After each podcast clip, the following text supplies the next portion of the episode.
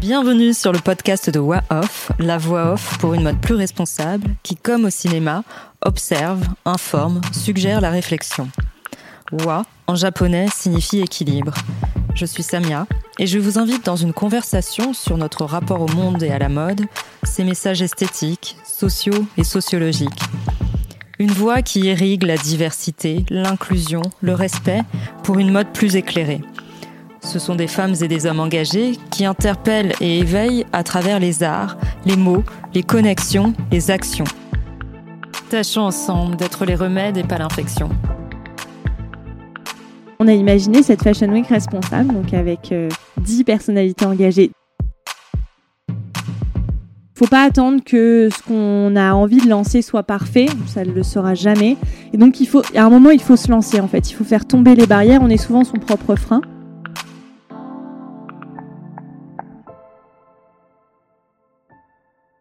Pour l'épisode d'aujourd'hui, je suis très heureuse de recevoir une femme très engagée, à l'énergie débordante et pleine de douceur, Chloé Cohen.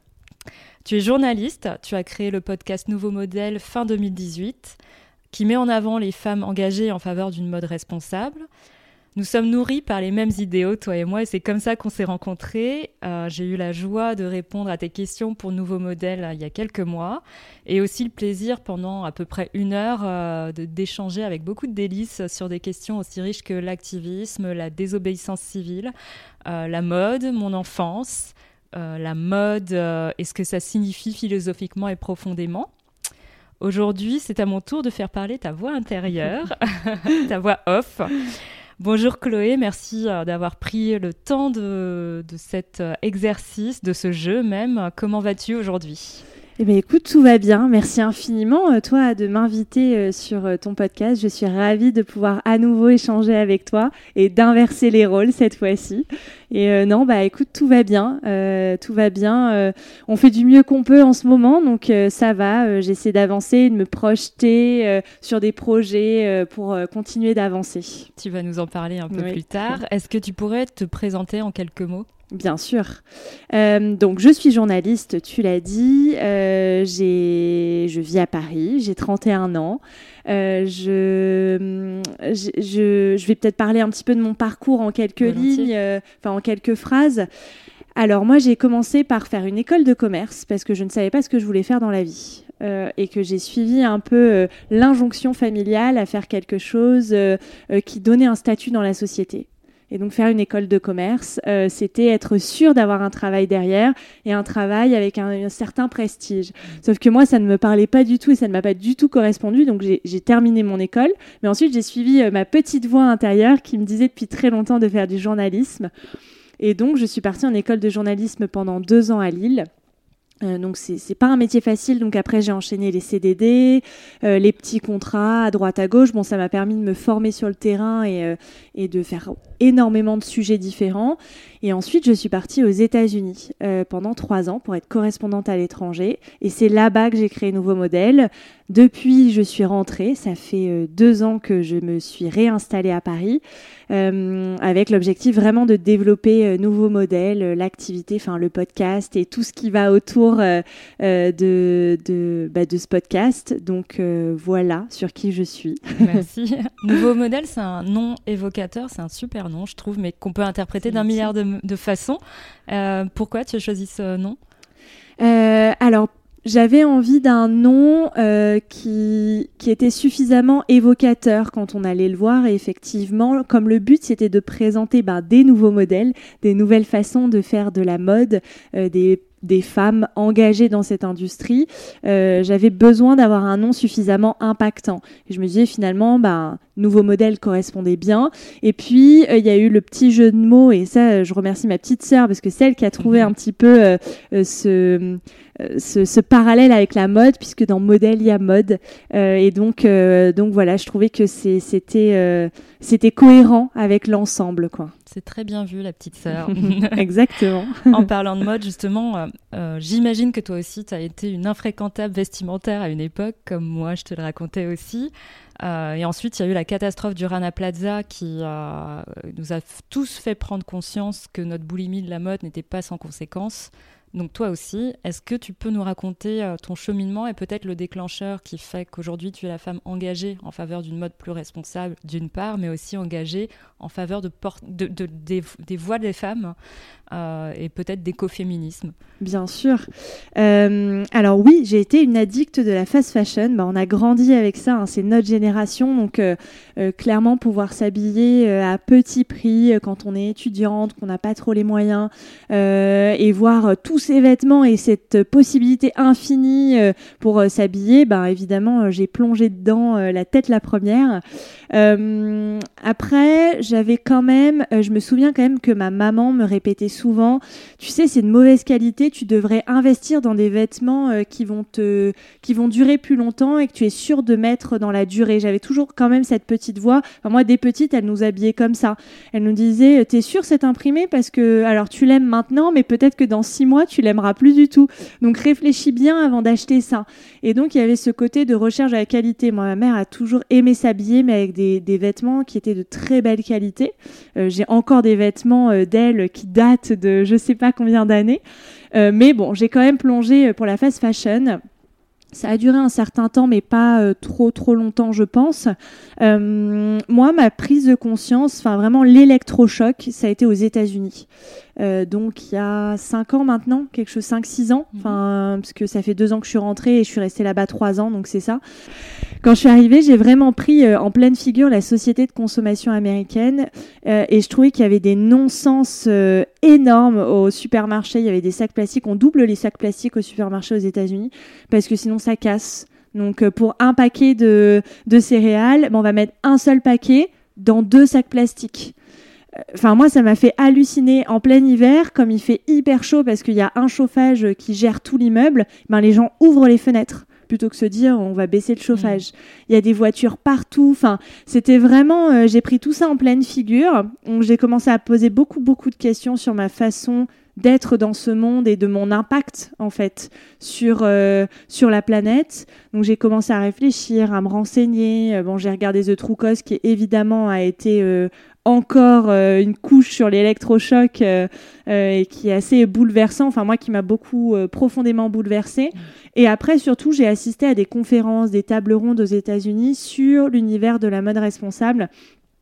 Et là, je crois que j'ai vraiment pris conscience de l'impact de notre de l'industrie textile sur les gens, sur la planète. Et donc en fait, c'est comme ça. Disons qu'il y a eu les États-Unis, ça a été l'électrochoc, et après, euh, progressivement, bah, je suis allée creuser le sujet. Et une fois en fait qu'on a mis le pied dedans, on peut difficilement faire, faire euh, machine arrière. Quoi. Donc, euh, donc c'est comme ça que ça s'est fait. C'est drôle que la prise de conscience se soit réalisée dans le temple du consumérisme et le tréfonds de l'enfer de la consommation. Exactement.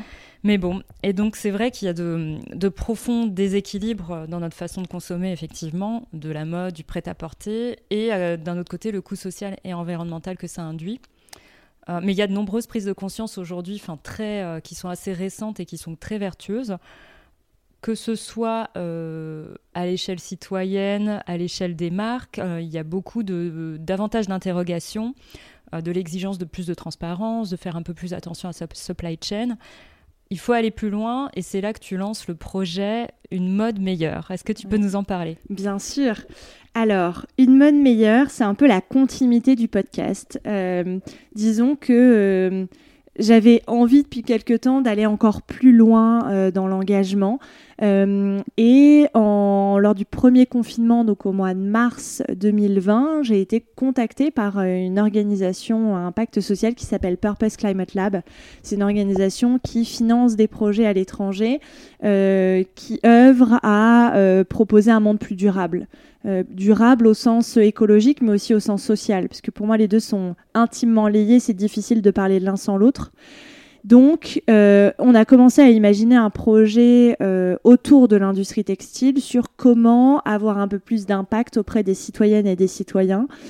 Et donc, on s'est dit, il faut qu'on ait des relais. Donc, j'ai commencé par enregistrer des épisodes avec des personnes influentes dans l'univers de, l'industrie textile, des personnes très engagées avec un vrai engagement.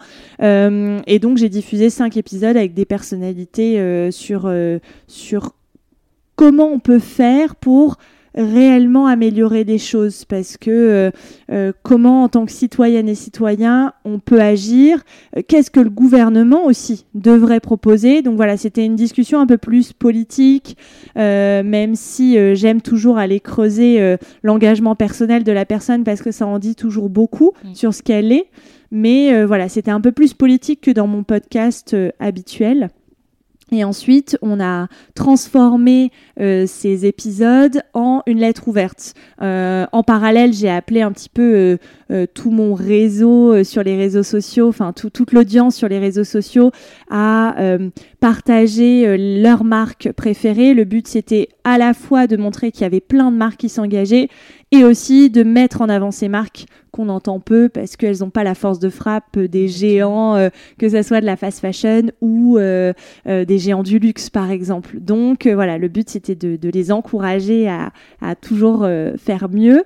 et donc dans cette lettre ouverte, j'interpelle le gouvernement français et Emmanuel Macron en l'occurrence sur le la, la comment dire sur comment la France peut et surtout doit agir pour une mode meilleure, pour une euh, industrie textile plus responsable. Parce que la France et Paris euh, sont quand même reconnus pour euh, être des, des, moteurs dans l'industrie textile. c'est vrai que quand on, on est à l'étranger et qu'on parle de Paris, tout de suite c'est la mode, ça éveille. Exactement. C'est un véritable patrimoine culturel. C'est ça. Et c'est quand même ici qu'on a les plus gros groupes de luxe que tout le monde nous envie et les meilleurs, parmi les meilleures écoles. Exactement. Et donc, euh, on a tout intérêt à montrer l'exemple. Euh, à, nos voisins européens, à montrer l'exemple, à ouvrir la voie sur une façon de faire mieux.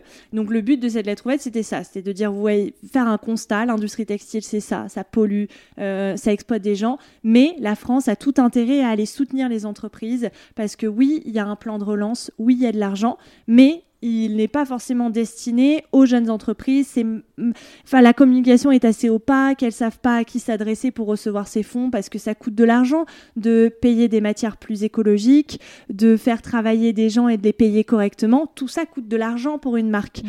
Et c'est pas normal qu'aujourd'hui euh, des vêtements euh, fabriqués à l'autre bout de la planète dans des matières synthétiques qui polluent soient moins chers, coûtent moins cher de faire fabriquer par une marque que quand on fait euh, les choses bien, que ce soit en France ou dans l'Union européenne, avec des, matières euh, innovantes. C'est pas normal. Et donc, voilà, c'était le but de cette lettre ouverte. Donc, y a abouti à quand même un, rendez-vous virtuel avec deux membres du gouvernement euh, qui s'intéressent à ces sujets-là. Et donc, ça, c'était en fin de l'année dernière, fin 2020. Je me rappelle très bien. Tu avais aussi appelé un certain nombre de gens à, signer cette lettre que j'ai moi-même signée de mon mhm. sang avec grand plaisir.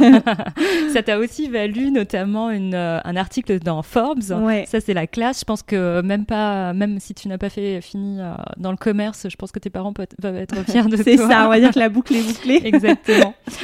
Et donc, euh, donc lettre ouverte, et, euh, et, donc tu interpelles le président, tu rencontres des membres du gouvernement, et euh, l'étape d'après, à nouveau, c'est encore d'aller plus loin. La Fashion Week de mars commence, et donc tu décides d'organiser une Fashion Week responsable virtuelle. Est-ce que tu peux nous raconter Oui, on s'est dit que c'était dommage d'en rester là, qu'il fallait continuer à à cette pression sur nos instances dirigeantes. Et donc, euh, on a imaginé cette Fashion Week responsable, donc avec euh, dix 10 personnalités engagées dont tu fais partie. le but, c'était à la fois de montrer des vêtements fabriqués de façon durable, plus éthique, plus écologique, plus responsable, et surtout de demander, enfin de vous demander comment le gouvernement euh, peut et doit agir. Toujours, en fait, c'est toujours la même question. Qu'est-ce que les, gouvernements peuvent faire? Parce que c'est eux qui ont aussi euh, euh, la, c'est eux qui ont le pouvoir. et donc c'est à eux d'agir et de montrer l'exemple et de mettre en place des lois. Il n'y a que comme ça qu'on arrivera à bouger, enfin qu'on arrivera à faire bouger toute une industrie parce que nous certes on a de la, on a, on a du pouvoir en tant que citoyennes et citoyens, mais je pense que le gouvernement peut nous aider à aller plus loin. Donc, euh, le but de cette Fashion Week responsable, c'est ça. C'est à la fois de concurrencer la Fashion Week euh, traditionnelle avec euh, uniquement des vêtements responsables et aussi d'interpeller encore une fois le gouvernement, de continuer à, les titiller sur ce sujet-là. Mm. Moi, je vois plutôt ça, non pas comme de la concurrence, mais plutôt comme de l'éveil, de l'éveil des consciences. Donc, c'est plutôt joli comme démarche. et c'est vrai qu'effectivement, enfin, on en a déjà parlé tout le monde est en marche, les citoyens sont en marche, enfin ils s'engagent, mais les, comment dire, les actes ont suivi les paroles, les créateurs, les designers, les... Euh, et il y a un rapport dont j'ai déjà parlé, mais dont j'oublie toujours le nom, qui dit que pour, euh, pour le changement climatique ou le changement tout court, 25% euh, est entre les mains des citoyens, 75% est entre les mains du gouvernement et des industriels. Mm. Donc c'est aussi euh, là que, c'est aussi ce que signifie et ce que met en lumière euh, ta démarche. Exactement. ça très, très vertueux parce que tous nos petits éco-gestes, même si on diminue la consommation, il y a aussi beaucoup de chiffres qui témoignent que d'un point de vue économique, il y a de la surproduction, mais pas forcément de la surconsommation, ou en tout cas pas autant qu'on veut nous faire croire. Euh, donc il y a forcément de la sensibilisation à faire, mais il y a surtout des lois, euh, des lois contraignantes à, mettre en place pour que les industriels cessent euh, leurs excès et, qu'on rétablisse un équilibre écologique, économique et humain dans, l'industrie. C'est exactement ça, parce que c'est vrai qu'on fait beaucoup peser le fardeau de l'effort sur le collectif et sur les citoyennes et les citoyens. Évidemment qu'on a notre rôle à jouer parce que plus on va aller euh, interpeller les marques, plus ça va les faire euh, bouger et elles vont changer. Et en même temps, on n'aura pas le plus gros impact. ça va se passer au-dessus de nous. C'est les gouvernements, c'est les grosses entreprises, comme tu l'as dit, qui d'une part sont responsables de les, les, grosses entreprises sont responsables du plus gros impact. Et, et, puis il faut s'attaquer au, à la racine du problème, qui est la production, plus que la consommation, quoi, mmh, qui est juste une conséquence. Parmi tes euh, milliers d'activités, euh, tu as aussi créé une, euh, une activité d'agence de conception et rédaction responsable et engagée. Est-ce que tu peux nous parler de cette activité? Et comme tu sais aussi que la transmission est quelque chose qui me tient beaucoup à cœur, si des étudiants ou des jeunes nous écoutent, qu'est-ce que tu pourrais leur donner comme conseil d'un point de vue entrepreneurial Bien sûr. alors sur la première partie, sur l'agence, je me suis rendu compte à force de lire des communiqués de presse, d'éplucher des sites Internet, qui avait un vrai problème dans le choix des mots, euh, dans la façon dont les marques communiquent sur leurs engagements et leurs valeurs. Il y a énormément de greenwashing, il y a énormément de confusion autour. Quand je lis euh, coton 100% naturel, euh, je me dis en fait les gens n'ont rien compris. C'est-à-dire ça ne veut rien dire. Le coton est naturel, ça ne veut pas dire pour autant que le produit est écologique. Et en fait, il y a une confusion comme ça de choix des mots, d'expression. on les entreprises tentent de verdir leur image et tout, et ça commençait à vraiment me déranger. Euh, et donc c'est pour ça que j'ai décidé de lancer cette agence pour justement accompagner les marques à mieux parler de leurs engagements. Euh, moi, mon but, c'est vraiment de les accompagner. On n'est pas là pour faire de la publicité, on n'est pas là pour euh, avoir des propos mensongers. C'est pas du tout le but de l'agence. L'agence, c'est vraiment de de, bien exprimer ce que font les marques, quelles sont leurs valeurs, quels sont leurs, engagements, où est-ce qu'elles en sont aujourd'hui dans leur transition, qu'est-ce qu'elles font de bien, qu'est-ce qu'elles font de moins bien, parce qu'une marque parfaite n'existe pas. Et donc voilà, c'est euh, donc c'est euh, comment on communique, comment on fait du contenu sur les réseaux sociaux, comment on communique sur notre site internet, comment on rédige un communiqué de presse, euh, voilà, c'est énormément de choses. C'est aussi euh, euh, accompagner dans un podcast de marque, organiser des tables rondes si une marque décide de le faire. Enfin voilà, donc c'est vraiment mettre mon métier de journaliste à profit parce qu'encore une fois, on a besoin des, que les entreprises bougent et changent pour changer le monde. On n'y arrivera pas sans, sans, ni sans le gouvernement, ni sans les grosses entreprises. Donc voilà, c'était un peu l'objectif. Donc ça, c'est pour la première partie de la question. Pour la deuxième partie sur les conseils, euh, c'est une large question. Euh, je dirais déjà, euh, c'est de, de se poser la question de parce que j'imagine que la question c'est plus autour d'une marque de mode sur enfin l'entrepreneuriat quand quelqu'un veut lancer sa marque de mode ou c'est plus général, général D'accord. Tu peux avoir, je sais pas, besoin de ténacité dans tout ce que tu entreprends et c'est aussi ce que ce que dit tout ton discours depuis tout à l'heure. Donc il y a quand même quelque chose où tu ne lâches pas tes rêves malgré euh, les embûches. c'est ça. Donc euh, donc oui, à, ce niveau-là, d'un point de vue euh, peut-être personnel et puis aussi entrepreneurial sur ce que toi tu fais pour le journalisme par exemple. Ben je dirais que enfin le premier conseil que moi je me suis appliqué, c'est de se dire euh, faut pas attendre que ce qu'on a envie de lancer soit parfait, ça ne le sera jamais. Et donc il faut, à un moment, il faut se lancer en fait. Il faut faire tomber les barrières. On est souvent son propre frein et il faut arrêter d'écouter la petite voix qui dit qu'on n'est pas légitime, qui dit qu'on n'a pas euh, euh, les capacités d'eux. Il faut vraiment y aller et se lancer. Il n'y a que comme ça qu'on verra si ça va fonctionner ou pas. Et il faut se dire aussi que personne ne nous attend. Euh, alors c'est pas c'est pas négatif ce que je dis là. Moi ça m'a beaucoup aidé de me dire ça. Euh, c'est Siam Gibril du, du, podcast Génération XX qui m'avait qui avait dit ça comme conseil, qui avait dit en fait euh, c'est pas grave si tu te plantes, personne t'attendait, donc personne vraiment le saura. Toi, tu le sauras, mais ça t'aura apporté tellement de choses, t'aura appris tellement euh, que c'est pas grave. C'est pas. Euh, en France, on a un problème avec euh, l'échec. Il y a pas d'échec. Ça n'existe pas. C'est toutes les vertus de l'échec, justement. Le... Exactement. Ça fait partie de l'expérience et l'expérience, c'est de la connaissance. Mais moi, j'ai tenté des trucs qui n'ont jamais fonctionné. Mais c'est pas grave. C'est pas grave. Il faut continuer d'avancer. J'ai appris. J'ai essayé d'analyser pourquoi ça n'avait pas marché. Du coup, il faut faire différemment. on s'adapte. On adapte euh, ce qu'on avait en tête. Mais voilà, donc il faut se dire, bon, bah, c'est pas grave, personne nous attend, donc euh, au pire, j'aurais appris des choses. Mmh. Donc euh, c'est toujours gagnant.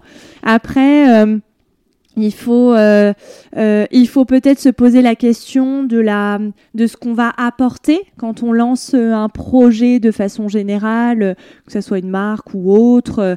Euh, par exemple, moi, pour l'agence ou ce genre de choses, c'est vraiment se, se, demander quelle est notre plus-value, parce que sinon, c'est compliqué de se faire une place sur un marché euh, je pense à l'industrie textile qui est très très concurrentielle. Donc, mm. euh, il faut vraiment se poser la question de qu'est-ce que je vais apporter de plus, sont, quelle est ma raison d'être, mm.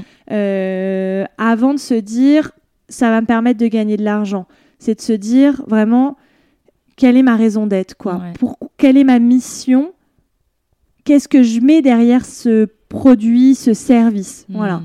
Je pense que ça, c'est assez euh, important de se dire ça, parce qu'on est dans un monde en transition et on ne peut pas continuer de produire sans sans se poser ce genre de questions et sans s'interroger sur euh, le bien fondé de ce qu'on est, ce qu'on s'apprête à lancer. Euh, je dis pas qu'on va changer le monde avec des vêtements, mais on peut y contribuer. Euh, je veux dire, le pouvoir du vêtement est énorme, donc il faut vraiment se poser. Je prends le vêtement parce que c'est ce que je, disons que l'industrie textile, c'est ce que je maîtrise le plus, donc euh, voilà. Mais il faut vraiment se poser la question de voilà du, bien fondé. Je sais pas. Euh, récemment, j'ai interrogé une marque qui s'appelle Pourquoi Princesse, une marque pour enfants. On pourrait se dire une énième marque pour enfants. Mais en fait, cette marque là son but, c'est de lutter contre les stéréotypes entre les filles et les garçons euh, dès le plus jeune âge et en fait de proposer des vêtements aux petites filles euh, qui sont euh, assimilés normalement à plutôt, enfin plutôt destinés aux petits garçons, comme des robes avec des voitures de course,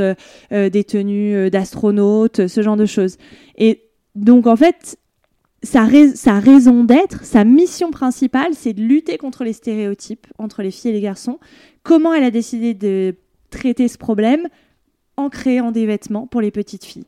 Et je pense que c'est comme ça qu'il faut, quand on devient entrepreneur, c'est comme ça qu'il faut qu'on se pose la question. J'identifie un problème dans notre monde, j'ai envie d'améliorer notre monde. Qu'est-ce que je peux faire pour résoudre ça? Mm. Et pas juste, j'ai envie de lancer une marque. Enfin, on peut, hein, je, je critique pas, et je, on peut se dire, bah, j'ai vraiment envie de lancer ma marque de mode, mais euh, c'est compliqué aujourd'hui parce que le milieu est très concurrentiel. Donc, euh, oui, et puis on compose plus avec les mêmes paramètres qu'à l'époque euh, où, euh, où on se posait pas les questions euh, du, sens de ce qu'on fait. Et aujourd'hui, tout le monde, y compris les jeunes, et particulièrement les jeunes, se pose beaucoup la question du, sens de ce qu'ils font, pas dans le sens quête de sens, j'ai besoin d'une raison d'être, encore que, mais du signifiant. En fait, mm. faire quelque chose sans apporter de sens et de signifiant, c'est tellement archaïque, ça ne leur parle pas. Donc effectivement, ils ont besoin de, pourquoi pas, d'apporter des solutions en allant chercher le sens qu'ils font euh, quand je t'entendais parler notamment de, de l'agence, enfin de la partie conseil en,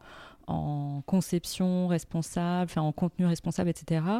Euh, tu parlais notamment de, du déclencheur, en tout cas le, ce que tu allais apporter, c'était euh, répondre à la problématique du greenwashing. Et c'est une analyse assez juste parce qu'aujourd'hui, ça se répand. Alors la vertu de, de, de, la mode, on va dire un peu engagée, responsable ou consciente aujourd'hui, c'est qu'elle se répand énormément. Mm. Elle se démocratise, mais ça veut dire que ça va aussi avec le, le, le vice de, euh, du greenwashing, de on ne sait pas comment en parler. Parfois, il y a même des marques qui sont sincères, euh, mais qui ont l'écho du greenwashing parce qu'elles ne savent pas euh, ni traiter le sujet, ouais. ni utiliser les mots justes, etc. Donc, ça incarne très bien le conseil que tu viens de, de donner. C'est ça, c'est de se poser la question. Euh, et c'est pas forcément révolutionner le monde. Hein. Moi, j'ai pas du tout cette prétention-là avec mon agence, absolument pas. Il faut pas se mettre trop de pression et se dire, euh, faut à tout prix que je trouve euh, un problème. Non, c'est pas. Ça peut être un tout petit truc. Enfin, exactement. je veux dire, voilà. Mais euh, je pense que mettre de la cohérence dans voilà. ce qu'on ouais, c'est exactement ça. Donc euh, oui, c'est vrai qu'on traverse aussi une, époque assez euh, particulière avec une crise sanitaire. On parle de monde d'après, on parle de reset, de plein de choses. Euh, Qu'est-ce que toi tu penses de ça? Est-ce que tu as vu des choses évoluer, je ne sais pas, à l'échelle locale, nationale, mondiale et à ton échelle à toi, à ta propre échelle? Est-ce que 2020 t'a fait grandir? Est-ce que tu as observé des switches? Qu'est-ce que tu peux nous dire? Moi, j'ai un peu de mal avec ce concept de monde d'après. Euh, alors, j'ai quand même besoin de me projeter. Moi, je, suis quelqu'un, euh, j'ai du mal avec cette injonction à profiter de l'instant présent. Je ne sais pas ce que ça veut dire. Je ne comprends pas cette injonction-là. Euh, enfin, moi, pour avancer dans la vie, j'ai besoin de me projeter de d'avoir des projets euh, voilà de me dire bah je sais pas cet été euh, ça va être enfin voilà je, je sais pas faire moi juste de me dire euh, aujourd'hui est fantastique euh, bien sûr que je profite des moments euh, des moments présents avec mes proches et tout mais je, je peux pas ne faire que ça donc ça avec cette injonction là j'ai du mal mais le monde d'après c'est un concept un peu euh, nébuleux pour moi. Je ne sais pas ce que ça veut dire. Après quoi? Après euh, la crise, mais la crise sanitaire, une fois qu'on sera tous vaccinés, qu'est-ce qui va advenir? Je ne sais pas ce que ça veut dire en fait, ce monde d'après, ce reset. Et en plus, les signaux envoyés par nos gouvernements sont pas forcément euh, dans cette tendance-là. Euh, déjà, ils agissent à très court terme, mais Bon, la situation est compliquée, mais bon, c'est vrai qu'ils ont du mal à se dire euh, peut-être que si on trouve des solutions aujourd'hui, c'est pour construire un monde meilleur. C'est plus, on réagit à l'instant présent. Euh, et je, c ouais, voilà, ce monde d'après, eux, ils, je pense qu'ils ils se disent pas on va essayer d'améliorer les choses aujourd'hui quand on voit la convention citoyenne euh, qui est, est un clair. désastre euh, quand on voit euh, les plans climat qui sont absolument pas à la hauteur des rapports qu'on enfin je veux dire tous les scientifiques le disent c'est mm -hmm. une catastrophe il faut qu'on fasse mieux et j'ai pas l'impression que ce soit encore inscrit dans nos gouvernements enfin, mm -hmm. je me trompe peut-être mais j'ai pas cette sensation là donc le monde d'après je sais pas trop ce que ça veut dire quoi. Euh, donc euh, je ouais j'ai un peu de mal avec ce concept. Je moi 2020 euh, enfin cette période elle est très difficile je trouve. Enfin je sais pas j'ai pas enfin disons que j'ai pas de raison de me plaindre. Je veux dire j'ai un toit euh, je suis entourée je ne vis pas seule. Mais mais c'est une situation compliquée. Je trouve que enfin le, le, le, le, mental des gens, on en parle très très peu, euh, des dépressions, euh, des, enfin je veux dire, c'est pas gay quoi. Moi j'en ai marre de d'être à 18 h chez moi et de ne plus pouvoir voir mes amis. Euh, je, enfin c'est hyper compliqué. Et je crois que c'est du coup encore plus dur de se projeter dans un monde d'après. On a juste envie que ça se termine, quoi. Enfin, moi, c'est juste ça. Si c'est ça le monde d'après, ça me va.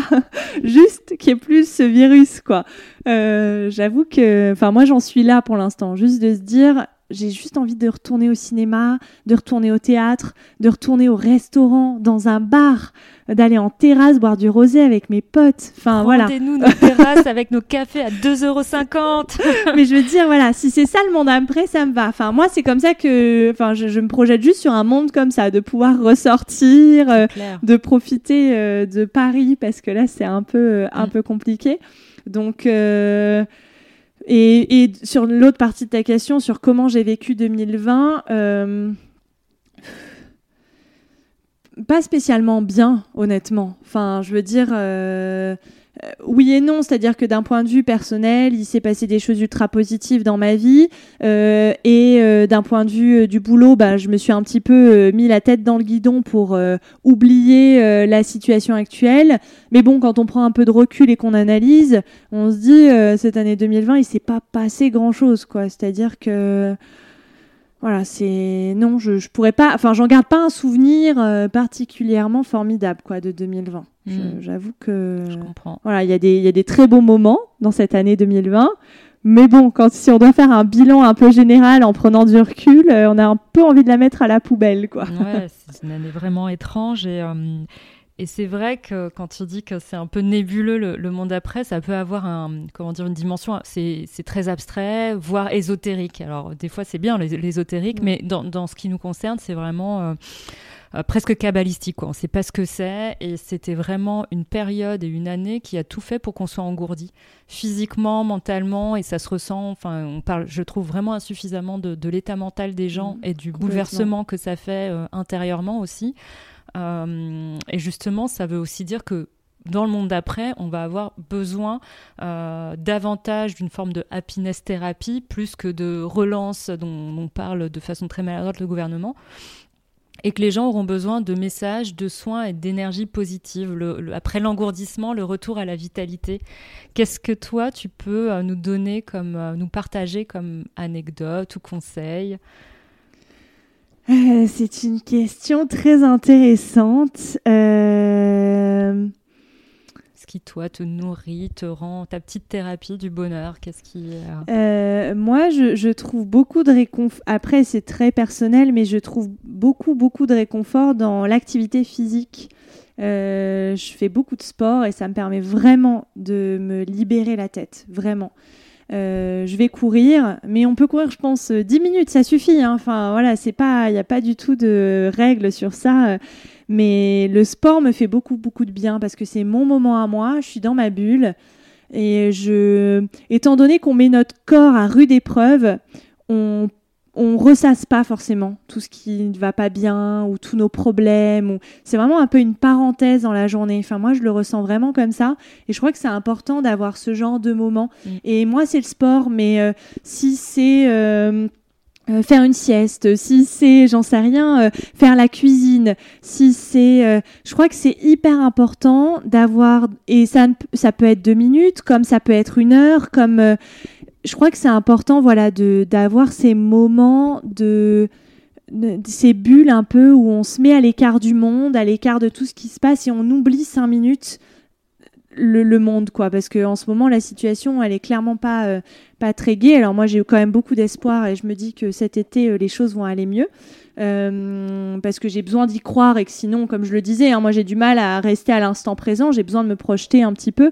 Euh, mais je crois que c'est important voilà de d'avoir ces bulles à l'écart euh, du monde pour pas penser pour pas ressasser. Et bon parfois c'est un peu difficile. Tout le monde n'a pas la chance de, de, de pouvoir avoir ces moments là quand on est une jeune maman j'imagine que c'est un peu compliqué. Euh, quand on est seul à devoir tout gérer, c'est un petit peu compliqué donc euh, c'est pas du tout une injonction que je veux faire passer là on fait comme on peut Euh, mais euh, moi en tout cas c'est ce qui m'apporte du réconfort voilà ces bulles à l'extérieur du monde quoi. Comme je te comprends. et d'ailleurs, c'est ce qui est, c'est un des derniers plaisirs qui nous restait, même quand on a été confinés, Ouais. même si on devait tourner comme des rats à un kilomètre de rayon autour de chez nous, on avait au moins le droit de sortir pour aller courir. Donc moi, je cours aussi, c'est Ouais. ma méditation, comme tu disais. On est tellement dans la répétition et l'effort qu'en fait, ça, à la fois, ça permet de t'évader. Ton esprit, ton esprit s'évade et vagabonde, et ça permet aussi de euh, de faire, euh, en tout cas, de résoudre des problèmes. Ouais. Moi, ça me, ça me- ça m'aide énormément. Euh, merci infiniment, bah merci à Chloé, toi de t'être prêtée au jeu et de nous avoir contaminé de ta belle énergie communicative. merci infiniment pour cette invitation On a hâte de voir euh, la Fashion Week responsable, donc qui sera lancée le 1er mars. c'est ça Et donc, on doit suivre tout ça sur Nouveau Modèle Podcast. exactement merci, beaucoup.